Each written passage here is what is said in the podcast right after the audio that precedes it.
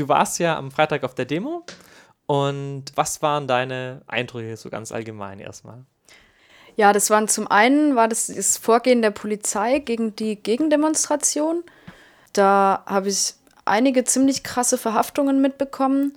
In einem Fall ist ein, ein, junger Mann von Polizisten an den Boden geworfen worden. Ich habe ihn dann da liegen sehen. Das war ein ziemlich krasser Anblick. Der hatte eine Platzwunde auf der Stirn, war todesbleich, ist immer wieder ohnmächtig geworden und lag ähm, auf dem Bauch, hat offensichtlich Atemprobleme gehabt und war auf dem Rücken äh, mit Kabelbindern richtig straff verschnürt. Und einer von den umstehenden Polizisten hat seinen schweren Stiefel ihm so dicht vors Gesicht gestellt, dass die Umstehenden nicht mal in der Lage waren, mit ihm Blickkontakt aufzunehmen. So, das fand ich einen ziemlich heftigen Moment und das ging mir wirklich nach, das so mitzubekommen. Genau, das so ein bisschen sinnbildlich für äh, das äh, Vorgehen der Polizei gegen die Gegendemonstration. Und dann hat mich sehr beschäftigt, ähm, das, was ich von der Demonstration der Pius-Bruderschaft selbst so gesehen und mitbekommen habe. Ähm, es war zum einen, dass ziemlich viele Jugendliche, äh, schick gekleidete Jugendliche, junge Erwachsene dabei waren, was mich ziemlich erschreckt hat. Es war auch ein junger Mann, vielleicht so Mitte 20, blonder Typ mit einem Still Not Loving Antifa-T-Shirt bei äh, der Pius-Bruderschaft dabei. Was jetzt das über seine politische Gesinnung aussagt, naja, äh, ja, also die Altersstruktur der Leute hat mich ziemlich erschreckt, eigentlich fast schon.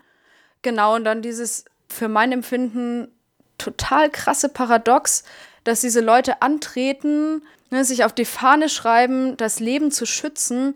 Und dann hatten die halt Schilder, auf denen kleine Kinder zu sehen waren und Schriftzüge wie die Wirtschaftsmacht von morgen ähm, oder die Intelligenz von morgen.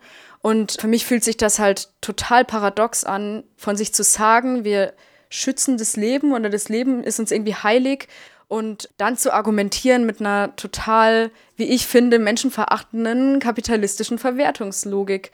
Also ne, die Kinder nicht um ihrer selbst willen, sondern um des Wirtschaftswachstums willen. Ein zentrales Argument war ja auch eine Alterspyramide, die wurde ja auch fleißig durch die Stadt getragen. Ähm, kannst du dazu nochmal sagen oder zu den Eindrücken dazu?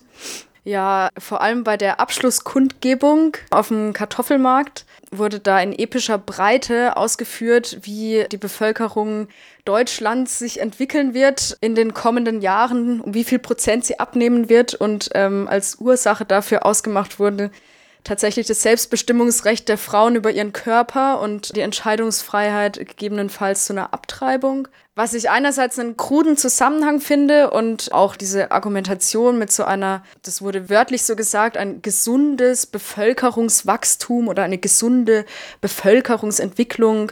Also da, da klingen irgendwie schon so äh, Volkskörpergedanken an, die ich ganz düster finde. Eine Parole ja oder ein Slogan auf der Demo war ja immer wieder, es wurde immer das skandiert, äh, Mittelalter, Mittelalter, hey, hey. Inwiefern würdest du denn sagen, ist das für diese Pius-Brüder denn angemessen? Ja, ich finde das eigentlich schon angemessen, ne, trotz des irgendwie naturwissenschaftlich anmutenden Argumentierens, dem Bevölkerungswachstum und so weiter, zeichnen sich die Pius-Brüder halt über diese Ablehnung des Selbstbestimmungsrechts der Frauen, über ihren eigenen Körper halt schon durch sehr, wie ich finde, rückwärtsgewandte Ansichten aus. Die haben eine zutiefst antimoderne, antidemokratische Einstellung und lehnen auch Religionsfreiheit ab. Das ist auch schon in ihrer Gründung quasi angelegt. Also sie sind entstanden als Reaktion aufs Zweite Vatikanische Konzil, in dem die Kirche kleine Schritte der Modernisierung gegangen ist in, in der ersten Hälfte der 60er Jahre, in dem zum Beispiel der Gottesdienst in den Landessprachen eingeführt wurde, anstatt wie bis dahin nur auf Latein. Und das machen die Pius-Brüder halt aus als die Ursache des Abfalls der Menschen vom Glauben und wollen eben zurück dazu und feiern die Messe auch nur auf Latein und der Pfarrer kehrt dem Volk den Rücken zu. Auch einen ganz interessanten Aspekt finde ich eben dieses Antidemokratische. Also sie lehnen ähm, rundheraus ab, dass äh, in der Kirche spricht man von der Kollegialität oder dem Prinzip der Kollegialität, also dass der Papst sich mit den Bischöfen berät oder die Bischöfe mit den Priestern. Das lehnt die Pius-Bruderschaft also strikt ab, denn Gott hat die Welt hierarchisch geschaffen und es ist quasi ein Zeichen der Gottesgläubigkeit, wenn man sich diesen Hierarchien eben unterordnet und einordnet. Was ja auch so ein Punkt ist, wenn man sich diese Pius-Brüder anschaut, dann fällt ja auch ganz stark auf, dass sie jetzt gelinde gesagt nicht alle Religionen als gleichwertig erachten. Kannst du dazu noch genauer was sagen? Ja, das sagen sie ziemlich explizit. So, nicht alle Religionen sind gleich viel wert oder nicht alle Religionen besitzen irgendwie Teile von Wahrheit oder so. Ähm, auch solle der Staat quasi die einzig wahre, objektiv wahre Religion bevorzugen, weil er die Pflicht hat, die ihm unterstellten Seelen zum Heil zu führen.